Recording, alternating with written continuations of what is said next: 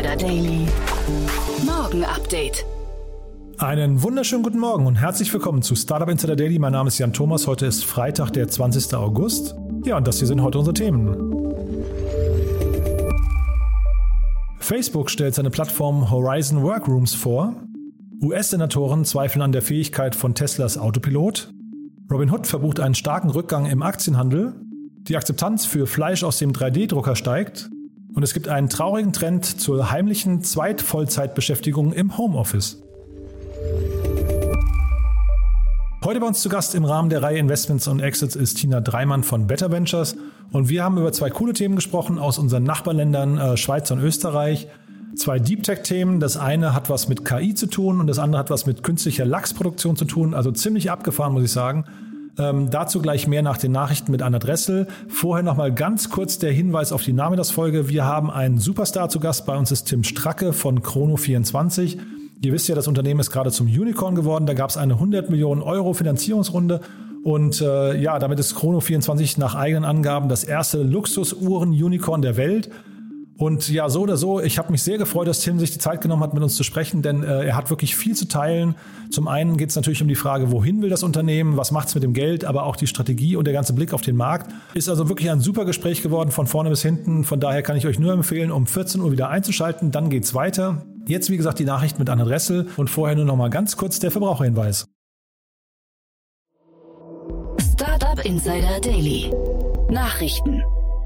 I just had a meeting with Mark Zuckerberg. We talked about the future of work. I took notes on my laptop with my ghost hands. That's because we were meeting in VR with Facebook's new workspace called Horizon Workrooms. Facebook stellt Horizon Workrooms vor.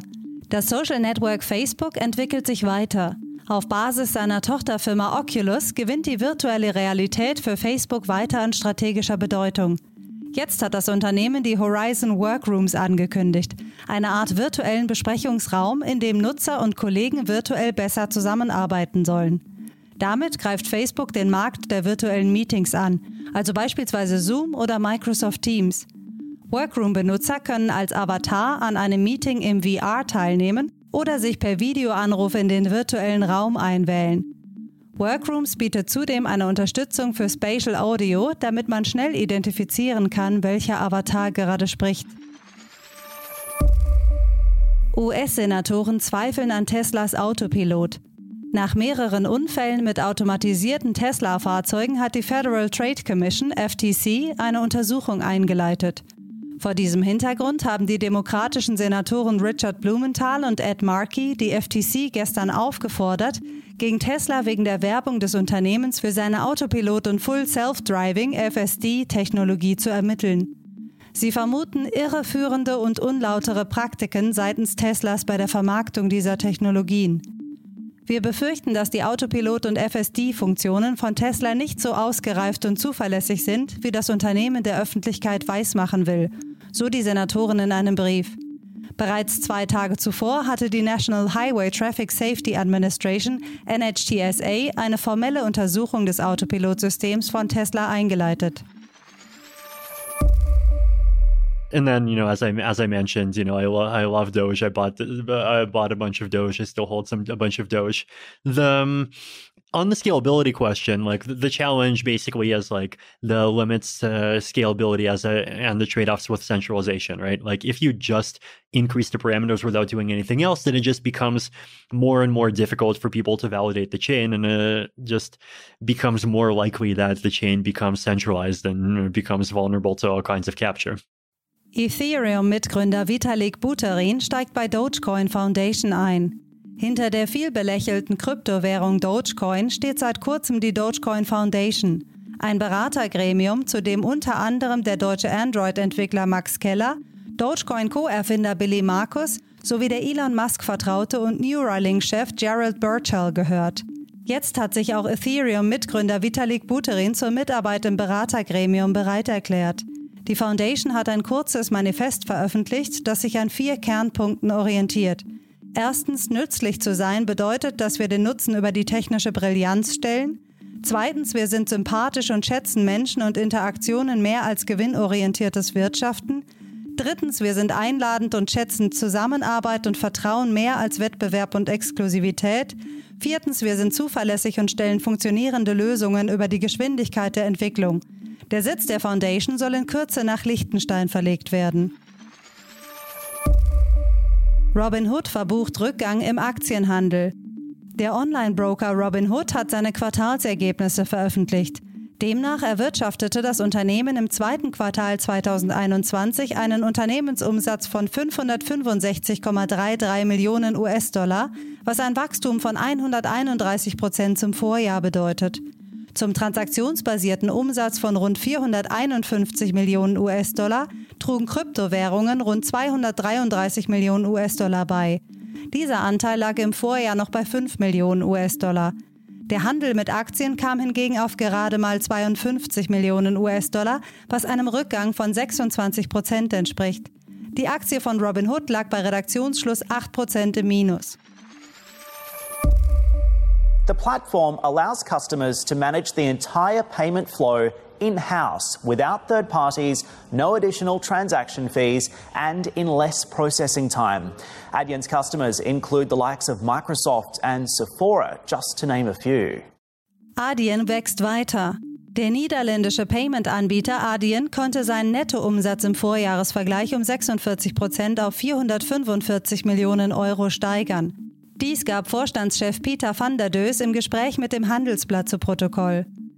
Der mit 75 Milliarden Euro höchst bewertete europäische Zahlungsdienstleister mit Hauptsitz in Amsterdam konnte während der Corona-Krise stark zulegen und steigerte auch den Vorsteuergewinn EBITDA um 65 Prozent auf über 272 Millionen Euro.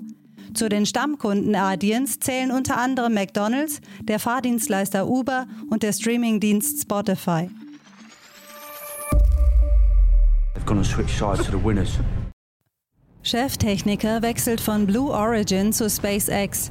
Ein leitender Ingenieur, der bei Blue Origin für die Entwicklung der Mondlandefähre zuständig war, entschied sich zum Konkurrenten SpaceX zu gehen. Gerade erst hat das Unternehmen des Amazon-Gründers Jeff Bezos die US-Regierung verklagt, weil Blue Origin offenbar Fehler im Vergabeverfahren für die neue Mondlandefähre der Raumfahrtbehörde NASA sieht. Nun verlässt der leitende Techniker Nitin Arora das Raumfahrtunternehmen. Ob diese Entscheidung auch für den Prozess gegen die Regierung relevant ist, wird sich zeigen, denn die NASA hatte im April einen 2,9 Milliarden Dollar teuren Auftrag zur Entwicklung einer Mondlandefähre an SpaceX vergeben. Nun verliert also Blue Origin zusätzlich einen ihrer wichtigsten Ingenieure an dieselbe Konkurrenz. I'll take a second job. Trend zum parallelen Vollzeitjob im Homeoffice. In den USA scheinen viele Arbeitnehmer die Zeit im Homeoffice nicht nur für einen Vollzeitjob zu nutzen. Wie das Wall Street Journal nun berichtet, haben sich viele Menschen während der Pandemie die fehlende Anwesenheitspflicht im Büro zunutze gemacht und gleich einen oder sogar mehrere weitere Vollzeitjobs angenommen. Hiervon wurde den jeweiligen Arbeitgebern jedoch nicht erzählt. Vor allem Mitarbeiter aus der Tech-Branche haben sich dafür einiges einfallen lassen. Zwei von ihnen veröffentlichen sogar auf der Website namens Overemployed Tipps und Tricks, wie man trotz mehreren Vollzeitbeschäftigungen gut organisiert wirkt und seine Arbeit schaffen kann. Die Arbeitnehmer nutzen häufig zwei Laptops und vermeiden endlose Meetings, um trotz mehrerer Jobs nicht über 40 Stunden pro Woche zu arbeiten. Gegenüber dem Wall Street Journal gab eine Angestellte diesbezüglich zu, ihre Arbeit nur gut genug zu machen, um nicht gefeuert zu werden. Bird Bike verkauft jetzt Pedelecs mit Van Moof Anleihen. Das für den Verleih von E-Tretrollern bekannte Unternehmen Bird hatte bereits im Juni sein Angebot um E-Bike-Sharing erweitert. Nun geht das Unternehmen weiter und möchte künftig die eigenen E-Bikes unter dem Namen Bird Bike verkaufen. Das Bike soll in Europa gegen Ende des Jahres in zwei Varianten erscheinen im A- und im V-Frame-Design und für knapp 2300 US-Dollar erhältlich sein. Dabei unterscheidet es sich im Vergleich zum Van Moof Bike im Design und wird mit einem Boost-Knopf erweitert, welcher an der Ampel und bei Anstiegen einen kleinen Schub erbringen soll. Beim Antrieb setzt Bird auf einen 250 Watt Motor von Bafang in der Hinterradnabe, wohingegen es in den USA mit 500 Watt Leistung ausgeliefert wird. Mit Display im Cockpit und integriertem Bluetooth können unter anderem Akkulaufzeit und Distanz angezeigt sowie Kontakt zur Bird-App hergestellt werden. I happen to be a vegetarian. Akzeptanz für Fleisch aus 3D-Druckerproduktion wächst. Die Ergebnisse einer Befragung des Digitalverbandes Bitkom zeigen, dass sich ein Sechstel der Bundesbürgerinnen und Bürger bereits vorstellen kann, Fleisch aus einem 3D-Drucker zu essen. Bei diesem Verfahren wird mithilfe eines Lebensmitteldruckers, zum Beispiel aus Rinderzellen, ein Stück Fleisch produziert. Noch ist die Art der Fleischproduktion nicht massenmarkttauglich, die Akzeptanz wächst jedoch.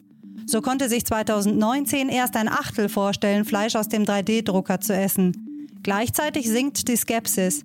Zwar wollen 24 Prozent künstlich hergestelltes Fleisch eher nicht probieren und etwas mehr als die Hälfte will das auf keinen Fall. 2019 haben jedoch noch 62 Prozent Fleisch aus digitaler Produktion ausdrücklich ausgeschlossen. Von Ende Juni bis Anfang Juli 2021 wurden für die Erhebung 1007 Personen in Deutschland ab 16 Jahren telefonisch befragt. Startup Insider Daily. Kurznachrichten. Der Mobilfunknetzbetreiber T-Mobile US Inc., der zur Deutschen Telekom AG gehört, bestätigte, Opfer eines groß angelegten Hackerangriffs geworden zu sein. Die Hacker erbeuteten Daten von Millionen Mobilfunkkunden, darunter deren Sozialversicherungsnummern und Führerscheindaten. Das Office Lab hat den größten Coworking Space der Schweiz eröffnet. In der ehemaligen Filiale eines Möbelhauses stehen komplett ausgestattete Team-Offices sowie ein einladender und inspirierender Open Space zur Verfügung. Das flexible Angebot richtet sich an KMUs, Startups und Freelancer. Laut dem Nachrichtenmagazin The Verge zeigen sich viele Apple Podcast-Herausgeber enttäuscht über Apples Podcast-Infrastruktur. Diese sei verwirrend und anstrengend, das Eintragen eigener Produktionen in Apples Katalog unübersichtlich und provoziere geradezu Fehlbedienungen. Facebook teilte mit, zwei neue Unterwasserkabelprojekte unterstützen zu wollen. Eines davon entsteht in Zusammenarbeit mit Google und soll die USA und Asien verbinden. In einem zweiten Unterwasserkabelprojekt, dem Projekt To Africa, wolle man gemeinsam mit internationalen Telekommunikationsnetzbetreibern einen Unterwasserring aus Glasfaserkabeln rund um den afrikanischen Kontinent errichten. Das Cybersecurity-Unternehmen Proofpoint hat eine Studie zu Phishing-Angriffen auf US-Unternehmen vorgestellt. Demnach sind die durchschnittlichen jährlichen Schäden durch Phishing-Angriffe von 3,8 Millionen US-Dollar im Jahr 2015 auf etwa 14,8 Millionen Dollar in 2021 gestiegen. Für die Studie wurden 591 IT-Verantwortliche befragt. Und das waren die Startup Insider Daily Nachrichten von Freitag, dem 20. August. Jetzt geht es weiter im Programm mit Investments und Exits. Startup Insider Daily. Investments und Exits. Perfekt, ja, ich freue mich sehr. Tina Dreimann ist wieder hier von Better Ventures. Hallo Tina. Hi, wie geht's dir? Ja, ja, ein langer Tag, aber äh, Beschweren macht, macht keinen Spaß von da. Also ich, äh, ich sage immer, mir, mir, geht's gut. Dir geht's auch gut? Mir geht's fantastisch. Lass uns loslegen, äh, dann wird der Tag kürzer. Ja, genau. Du, sag mal, ich habe gesehen, wir sind heute in unseren Nachbarländern unterwegs, ne? Ja, in Österreich und der Schweiz und äh, Wortwitz, Vorsicht, wir haben leichte Kost. okay, das heißt, wir, wir fangen mit lightly an, ja? Genau, fangen wir mit dem leichten Lightly an. Sehr spannend, ein Team aus Zürich, gegründet 2019, Matthias Heller und Igor Susmeli sind jetzt im Y Combinator Accelerator Programm gelandet und kriegen dadurch äh, ihre 125.000 Dollar Investment. Ich habe mir gerade das Unternehmen noch ein bisschen angeguckt, habe auch mal die, ähm, mir so ein paar Videos angeschaut von dem. Das ist schon sehr nerdy, muss ich sagen. Ne? ja. ja, ich liebe es, weil das ist die künstliche Intelligenz hinter der künstlichen Intelligenz. Genau, ja. Und die haben das wirklich demonstriert. Also der hat das irgendwie cool erklärt, finde ich. Einerseits, auf der anderen Seite hat er die ganze Zeit dabei programmiert. Ähm, also es war schon, war schon wirklich eine, eine, Show für sich, muss ich sagen. Aber ja, erzähl mal. Ne? Nee, dann darfst du heute erklären, was sie machen. ich habe sie verortet im Bereich Bilderkennung, ja. Ähm, mhm. Also das, aber auch das habe ich, da habe ich länger gebraucht, um das zu verstehen. Und sie haben halt im Prinzip durch die Bilderkennung sind sie in der Lage, glaube ich, relativ schnell irgendwie, ähm, ja, ich weiß nicht, Tags zu vergehen, also äh, vergeben, also quasi mhm. ganze große Datenmengen äh, schnell zu erfassen. Und also mhm. also die, ne, der, der, hat da irgendwie in seinem, seinem Video hat er irgendwie ich weiß nicht, ein paar hundert Pizza-Fotos hochgeladen und dann war mit einem Mausklick hat er quasi gesagt, jetzt gucken wir uns nur alle an, die im Porträt sind. Ja, das hat also die Software sofort erkannt. Und dann gucken wir uns alle an, die nur, die, die eine gute Bildqualität haben und so weiter und so fort. Ne? Das heißt also, das ist, glaube ich, gedacht für Leute, die einfach große Bildmengen haben.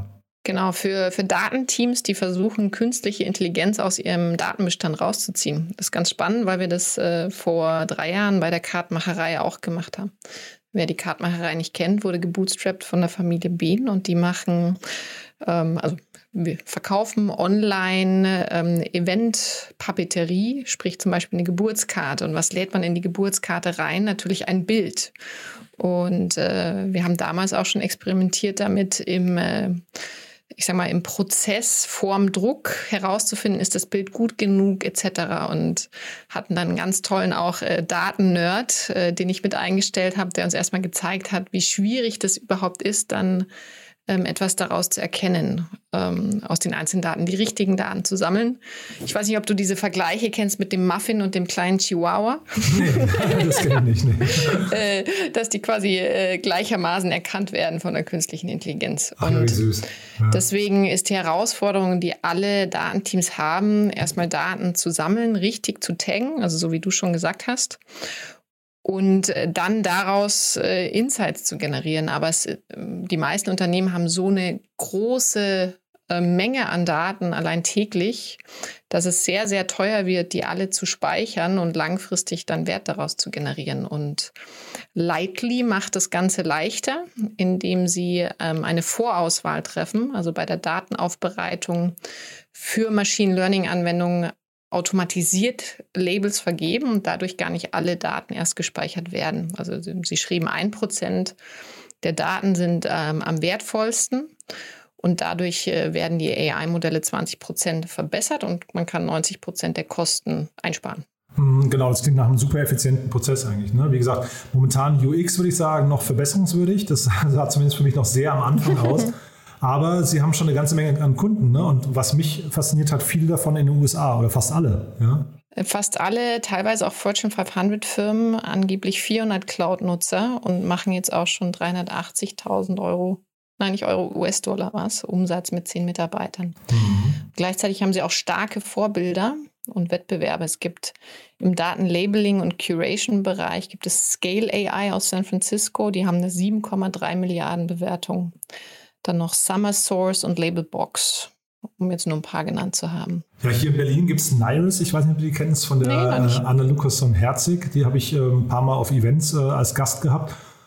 Und das ist schon spannend. Die machen auch Bilderkennung, also das, ne, wenn wir beim Thema Bilderkennung bleiben. Und ähm, die sind zum Beispiel in der Lage, dir anhand von Fotos zu sagen, welches äh, Ersatzteil von deinem Auto ausgetauscht werden muss. Ne? Das ist irgendwie auch ganz abgefahren. Also das heißt, da man sieht im da, wahrsten Sinne des Wortes. Ja, genau. Aber ich finde, man erkennt daran äh, irgendwie so die Potenziale von Bilderkennung ne? in Verbindung mit äh, KI und also deswegen hat mich das hier auch schon äh, ziemlich beeindruckt, muss ich sagen. Ich kann noch nicht ganz verstehen, wo die hinwollen, muss ich sagen. Hast du das verstanden? Das ist eine gute Frage. Ich habe so verstanden, dass Sie als, als Hauptpartner von Kunden agieren wollen, die dann wiederum Wert generieren. Aber ob es jetzt eine spezielle Nische gibt, einen speziellen Anwendungsbereich, das habe ich auch noch nicht verstanden. Mhm. Also die Kunden bis jetzt habe ich gelesen, stammen aus dem Bereich autonomes Fahren, Robotik und Videoanalyse. Das macht auch total Sinn, ja. Aber wahrscheinlich kommt ja irgendwann dann mal, also wenn man jetzt nicht ein, ein Querschnittsbereich äh, sein möchte oder eine Infrastruktur, ist man ja irgendwann wahrscheinlich auch dabei, sich zu spezialisieren. Ich, also vermute ich mal, ne? Ja, es kommt drauf an, weil äh, also im Idealfall kann man natürlich ihre Lösung auf alle Bilder anwenden, aber ich kenne mich da ehrlich gesagt nicht genug aus, ähm, um, um das aufzulösen. Auf jeden Fall spannend mit dem Y-Combinator. Könntest Sie einladen. Ja, ja, interessant wirklich, ja. Äh, aber mit dem Y Combinator wirklich spannend. 3000 äh, Unternehmen äh, wurden schon von denen finanziert. Das, das hat mich total umgehauen, als ich das gelesen habe. Ja, die gibt es seit 2005 und ich bin ein großer, großer Fan vom Y Combinator. Ähm, die haben uns damals inspiriert, als wir Better Ventures weiterentwickelt haben, weg von wir bauen selber die Firmen hin zu wir unterstützen Impact-Gründer mit unserer Erfahrung und Finanzierung. Und warum haben sie uns inspiriert? Erstens, sie sind super gründerorientiert und wertegetrieben. Ähm, sie können sich zum Glück auch die besten Teams auswählen, sind da extrem streng, äh, machen teilweise auch Co-Founder-Matching. Und mit Corona sind sie jetzt auch remote unterwegs. Und da sehe ich sehr viele Parallelen zu uns. Wobei ihr noch nicht ganz 3000 Investments gemacht habt. da, da, da, kommen wir auch noch hin, hoffentlich irgendwann. Ja, äh, wir aber, bleiben dran. Aber sag mal, äh, gründerorientiert, was heißt das für dich? Du, ähm, wir sagen über uns immer, wir sind Founder First. Das Spannende war, als wir uns aufgestellt haben als Investoren, haben wir erstmal über 50 explorative Interviews mit Gründerteams gemacht, Aha. mit Gründern und Gründerinnen, um überhaupt zu verstehen, was sind denn die größten Probleme, wo brauchen sie wirklich Hilfe und wie können wir da als Investoren auch andocken und Mehrwert bieten. Und äh, da haben wir enorm viel von den frühphasigen Gründerinnen-Teams gelernt und dann gleichzeitig auch noch äh, eine quantitative Umfrage draufgesetzt und so Better Ventures als Frühphaseninvestor aufgebaut. Habt ihr das geteilt? Weil das sind ja super spannende Informationen wahrscheinlich auch für alle anderen VCs, ne? Mhm. Kann man bei uns online finden unter unserem Blog. Ah, echt, ja? Okay. Mhm. Guck, guck, ich gleich mal rein. Also zumindest ja. die, äh, die quantitative Analyse. Also die ganzen Notes von den äh, ursprünglichen Interviews haben wir auch noch irgendwo in der Schublade, aber das haben wir nicht äh, ganz zusammengefasst. Ja, hochgradig spannend. Nee, und dann hast du noch ein zweites Unternehmen mitgebracht, äh, Revo oder Revo Foods. Ich weiß gar nicht, wie sie ausgesprochen werden. Genau, die Kost. Es geht um einen pflanzenbasierten Lachs, äh, der 3D gedruckt wird. Total Klingt sehr lecker. Ja, also ja, lecker, weil also ich habe ich hab für mich so auf der, ich will, will, jetzt nicht sagen Bucketlist stehen, aber ich will auf jeden Fall mal irgendwie diese ganzen Themen alle mal probieren, ja, weil ich habe wirklich zu, zu 3D gedruckten äh, Lebensmitteln noch gar keinen Bezug und das reizt mich total, muss ich sagen, ja. Äh, weiß nicht, hast du sowas schon mal probiert? Ich habe es noch nie probiert, nee. Ich habe selber Sachen aus der Tube gedrückt. Ich weiß nicht, ob das als 3D-Druck gilt. ich befürchte leider ne? nicht. Ja, ne? Aber 3D-Druck, das klingt schon, klingt schon ganz abgefahren, muss ich sagen. Und der sieht jetzt gar nicht so unlecker aus. Der sieht gar nicht so unlecker aus. Und Lachs ist natürlich auch eine, ich sag mal, sehr gängiges Lebensmittel, das alle gerne essen. Spannend ist das, was Sie jetzt gerade gesichert haben, war nur eine Bridge-Finanzierung, äh, nur in Anführungsstrichen in Höhe von 800.000 Euro. Und die spannende Anekdote hier ist, dass der Investor, also der ähm, Albert Schmidbauer von der Biogena Group, hat äh, den Lachs gekostet und dann die ganze Runde übernommen. Aha, äh, okay, das ist ein schönes äh, Gütesiegel eigentlich, ne?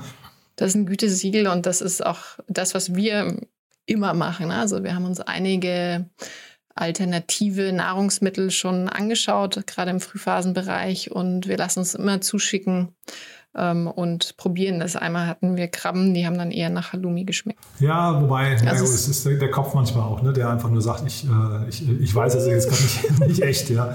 Wobei, wie gesagt, ich habe es ja noch nicht probiert, ich kann es ja gar nicht sagen. Ich finde nur, wenn ich das kurz noch sagen darf, ich finde es im Lachsbereich ähm, total wichtig, dass da was passiert, weil das ist im Vergleich zu äh, ich weiß nicht, Schwein, Huhn und, und äh, Kuh, so ein Bereich, der immer so ein bisschen aus dem Fokus gerät, aber der eigentlich mit einer ähnlichen Perversion eigentlich, äh, äh, weiß ich, diese, diese Massentierhaltung vorangetrieben wird. Ne? Mhm, das ist richtig. Und zusätzlich sind natürlich auch unsere Gewässer alle, also nicht alle, aber fast alle überfischt, vor allem die Meere. Und deswegen soll auch dieser Markt, der pflanzenbasierte Fischmarkt, jetzt über die nächsten Jahre mit einem Kager von 28 Prozent wachsen und sich 2031 sogar schon bei 1,3 Milliarden US-Dollar. Das ist ein enormes Wachstumsthema. Mhm. Wenn es gut läuft, sind das ja so die Bereiche, wo dann hinterher sich auch Vegetarier, Veganer und so weiter alle wieder treffen, ne? die dann plötzlich wieder anfangen zu sagen, ne? also die, die, einen sagen, wir machen es aus Nachhaltigkeitsgründen und essen weniger Fleisch und plötzlich können sie wieder konsumieren, oder ne, jetzt in dem Fall Fisch und die anderen sagen, wir aus Überzeugung, weil wir die Tiere nicht quälen wollen. Hier mhm. plötzlich können sich alle wieder treffen und sagen, alles klar, wenn es einigermaßen ähnlich schmeckt oder man irgendwann vielleicht sogar auch vergisst, wie echter Lachs geschmeckt hat, ist das vielleicht auch ein echt ein, ein, ein schöner Weg. Ne? Hier wird nur das äh, Erbsenprotein, Zitrus äh, und Algenöl malträtiert und vermischt. Und dann können wir es essen. Und allein bei dem Bevölkerungswachstum, das ansteht, ähm, plus unseren Konsum, äh, ist, sind es einfach wichtige Innovationen, die wir als Menschheit jetzt brauchen. Es sollte ja, ich weiß gar nicht, ob du es mitbekommen hast, es sollte ja, ähm, äh, also im letzten Monat wurde es dann abgesagt, eine riesen Lachsfarm äh, in Brandenburg entstehen, ne, mit mm. 5000 Tonnen Lachsproduktion pro Jahr.